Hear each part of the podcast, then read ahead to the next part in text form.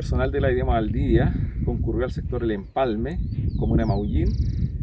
con la finalidad de realizar diligencias investigativas en atención a orden de investigar emanada de la Fiscalía Local de Maullín por el delito de maltrato animal. En el lugar se logró corroborar el hecho denunciado y se procedió a la detención de una persona que mantenía 21 ejemplares caninos en un canil por eh, maltrato animal.